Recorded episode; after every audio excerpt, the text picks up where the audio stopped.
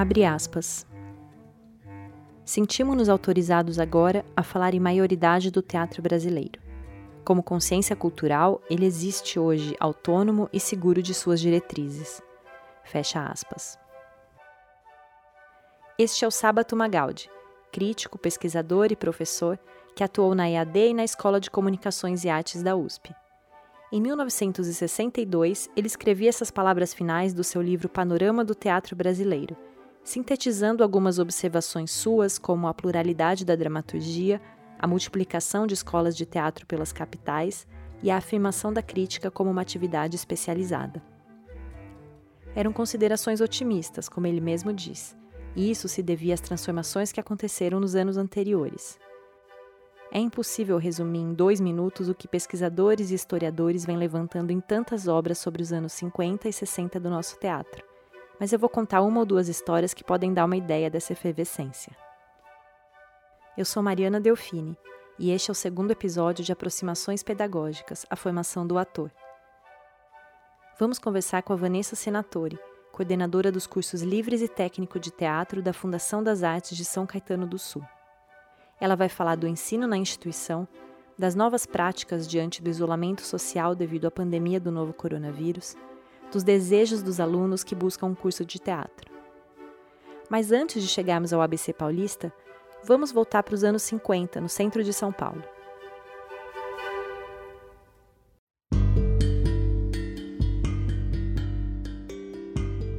Você talvez já tenha adivinhado do que eu vou falar do Teatro de Arena e da peça Eles Não Usam Black Tie, de Gianfrancesco Guarnieri.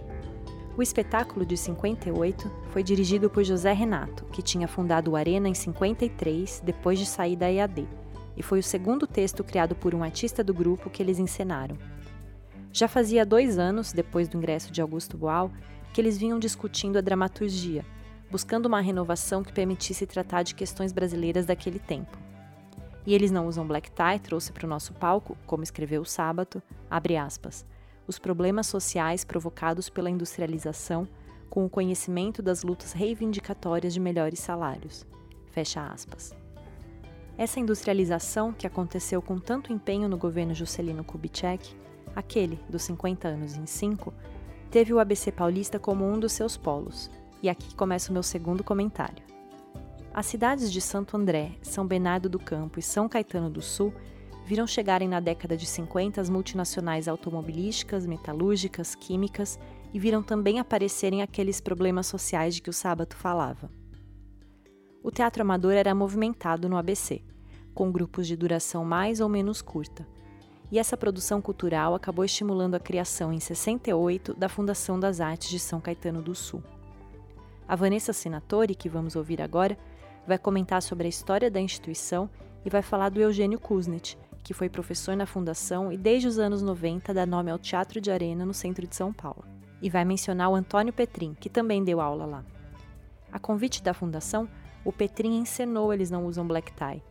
E em vez de estudantes, quem compunha o elenco eram operários das indústrias da cidade. E houve só isso. A peça estreou em 78, no momento em que começou a primeira greve organizada pelo Lula e os atores operários viveram as duas, a do ABC e a do teatro. Se você não entendeu do que eu estou falando, separa o texto da peça para ler depois de ouvir a nossa conversa. Vamos começar então pelo Milton Andrade, que estava à frente da criação da Fundação das Artes. No ano passado fizeram uma cerimônia oficial para que o prédio passasse a ter o nome dele, o que não seria nada tão extraordinário se não fosse um caos dele com isso de cerimônias. O Milton Andrade, ele, ele era morador aqui de São Caetano, trabalhava numa empresa aqui da, que hoje não está mais, que é uma empresa alemã que tinha aqui na cidade. Ele era conhecido como um animador cultural.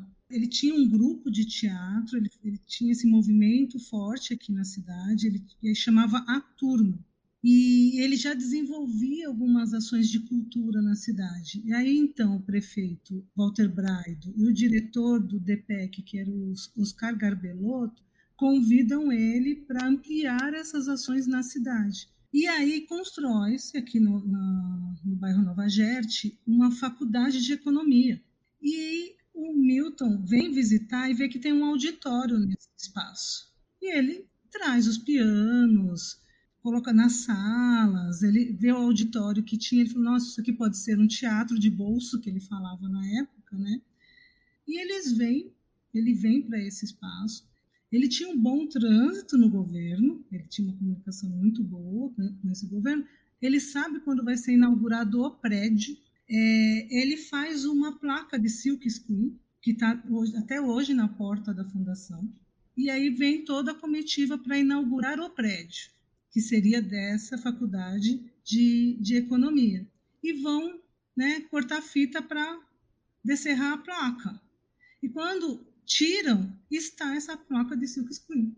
E ele cria, assim, Fundação das Artes, coloca todos os dizeres ali daquelas pessoas inaugurando, e diante daquele, daquela plateia, ninguém questiona. E assim nasce a fundação. E uma vez inaugurado o prédio da fundação, como que ela começa a funcionar?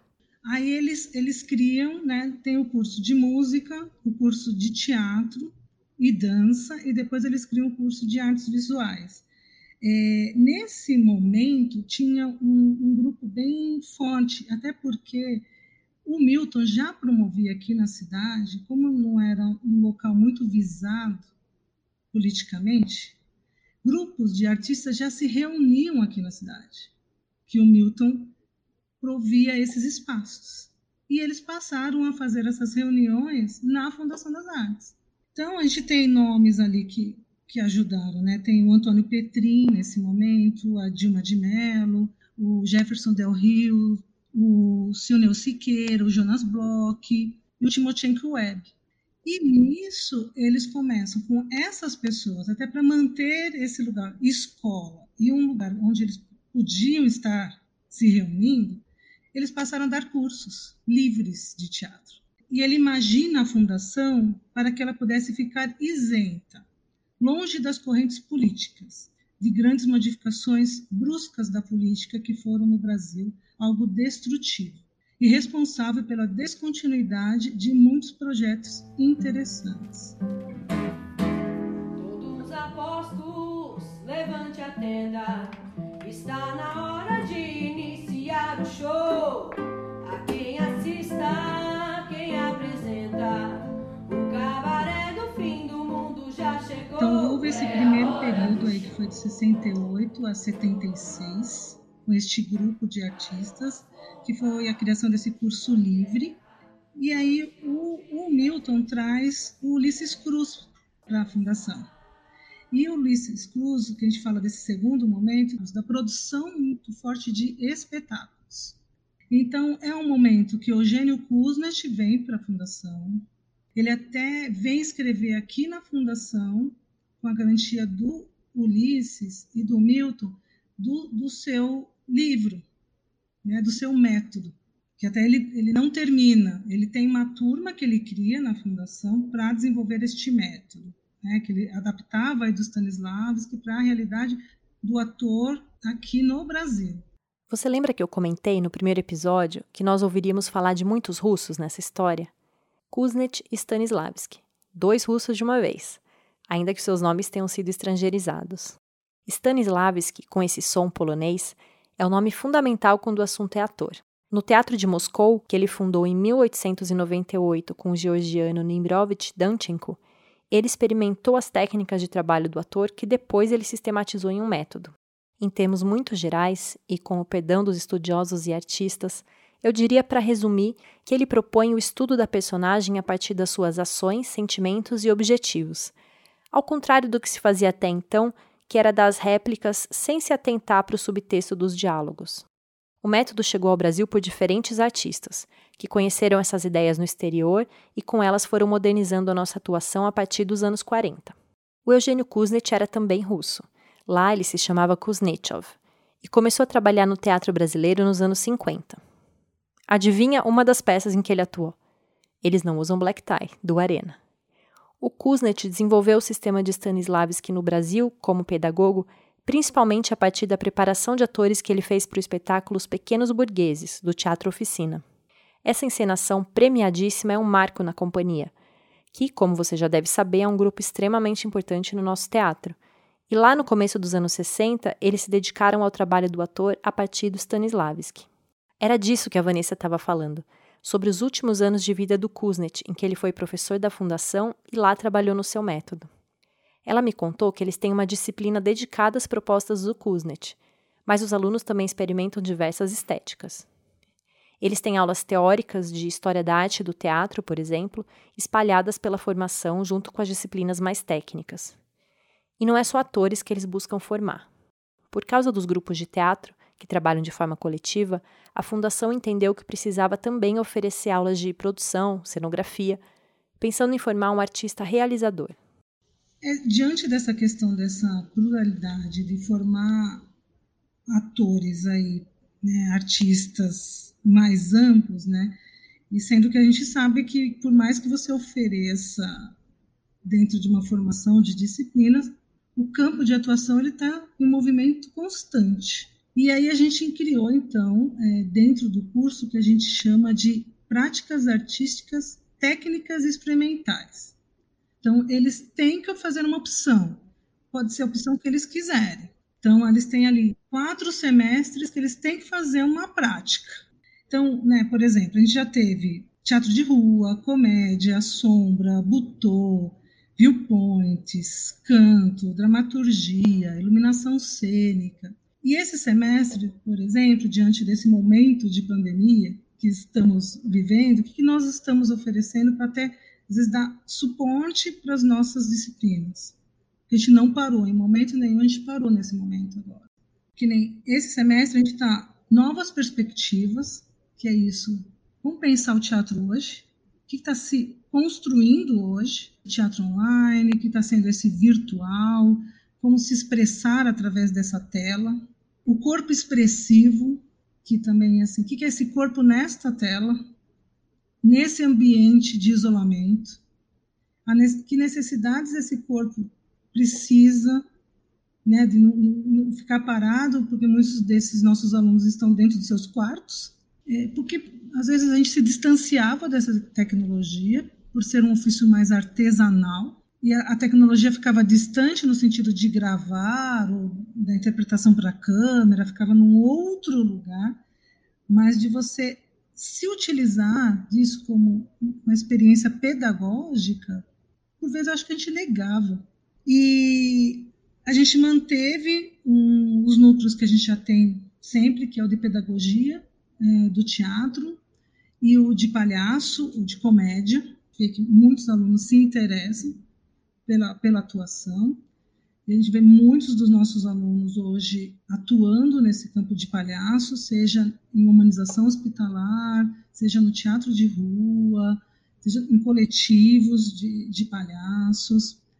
A Vanessa também comentou em relação à pedagogia que os alunos do curso técnico fazem monitoria dos cursos livres. É uma prática muito interessante, não só para o aluno que futuramente tem interesse para essa área de, da educação, mas para ele entender muitas vezes aquilo que ele está aprendendo, ele está vivenciando, porque quando ele passa para o outro, seja um exercício, uma atividade, ele observa o outro, ele entende por que, que ele fez aquilo, por que foi necessário aquele aquecimento. Então, os alunos criam um vínculo bem interessante. E também, com essa questão das monitorias, a gente torna a escola mais acessível, porque nós temos cobrança de mensalidade. E aí a gente queria um programa de bolsas para esses alunos monitores. E também um espetáculo que é um diferencial, porque é um espetáculo que eles ficam quase três meses em cartaz. Porque a gente busca aí mesmo essa questão, o que é estar em cartaz? Porque é diferente, você faz um espetáculo, apresenta, e o que é manter? O que é fazer também formação de público? É você ter público para esse espetáculo? O que é você manter a produção, ou, e mesmo como ator, a construção daquele personagem por 12 semanas. Agir é atuar. Atuar sobre o tempo, debaixo de tempestades.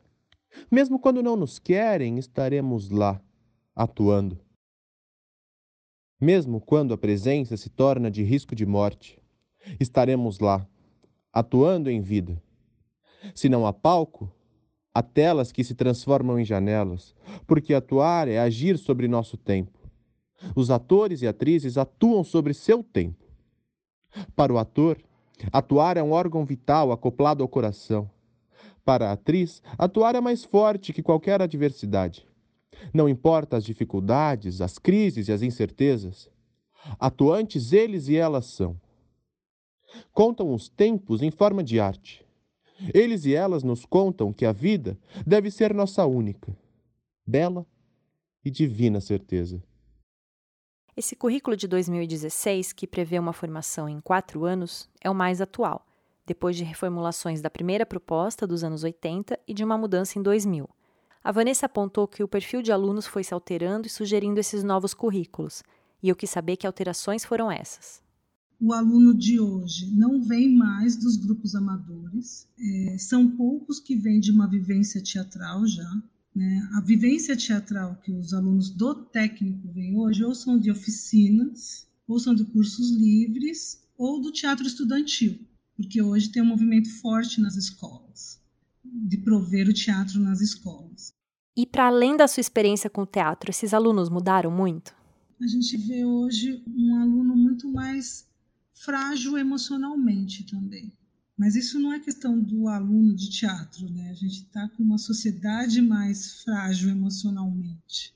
É, eu que sou psicólogo e atuo nessa área, né, venho acompanhando já é, muitas vezes as dificuldades não são técnicas.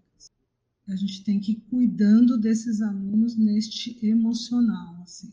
A gente busca canalizar, né, entender essas fragilidades é, como ele pode resolver essas questões, essas dúvidas, essas angústias, através do, da sua expressividade, da sua voz, tecnicamente. Como ele pega aquela técnica e, e traz seu conteúdo, a sua fragilidade para aquilo. Temos um limite também pedagógico, não? Assim, em, momento algum, a gente acredita que é arte terapia muito, às vezes tem alunos que vêm buscando o teatro como uma resolução dos problemas da sua, da sua vida. E é um freio muito grande que a gente tem que dar para esse aluno. Olha, aqui sim é, você pode ter um espaço de expressividade muito potente, que isso pode ser terapêutico em alguns momentos, mas não é função da arte neste contexto é, resolver. O teatro muitas vezes já é procurado por quem às vezes está se sentindo à margem de alguma situação, porque normalmente é um, é um ambiente mais acolhedor. Eu perguntei então qual artista a Fundação das Artes de São Caetano do Sul quer formar. Como, como essência, é, eu volto para a tríade. Né? A gente quer formar esse ator, atriz, artista, realizador, que ele seja capaz de realizar os seus próprios projetos, porque é uma, uma, frase que a gente fala muito no curso é: se você não constrói o seu projeto, a sua expressão, as suas vontades, você vai estar no projeto de alguém, que não é ruim, mas em muitos momentos é importante você ter a sua voz. Então, assim, a gente quer formar esse aluno plural, que seja capaz sim, de realizar, de expressar-se, de buscar a sua poética. É, e quando ele estiver no projeto de uma outra pessoa, que ele seja tecnicamente capaz de realizar aquela função. É, nas palavras do Kuznets, dizia que o mais importante que uma escola pode fazer por um aluno é o de estimular a capacidade de imaginar, seja do ponto de vista poético expressivo, seja do ponto de vista da realização.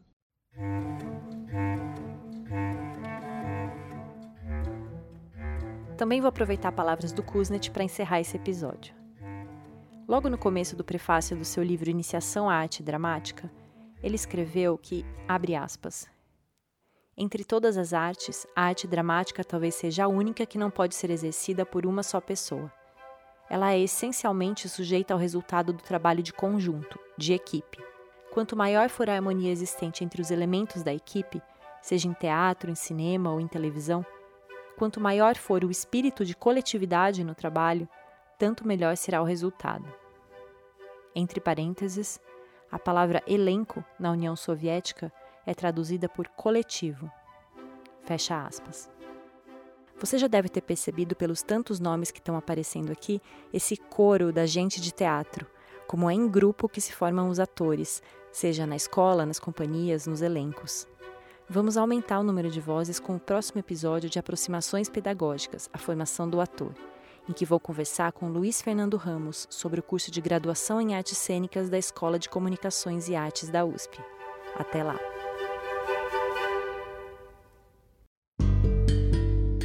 Aproximações Pedagógicas é uma série dirigida por Eliane Leme e produzida pela Soulpods para o Centro de Pesquisa Teatral, o CPT, do SESC São Paulo.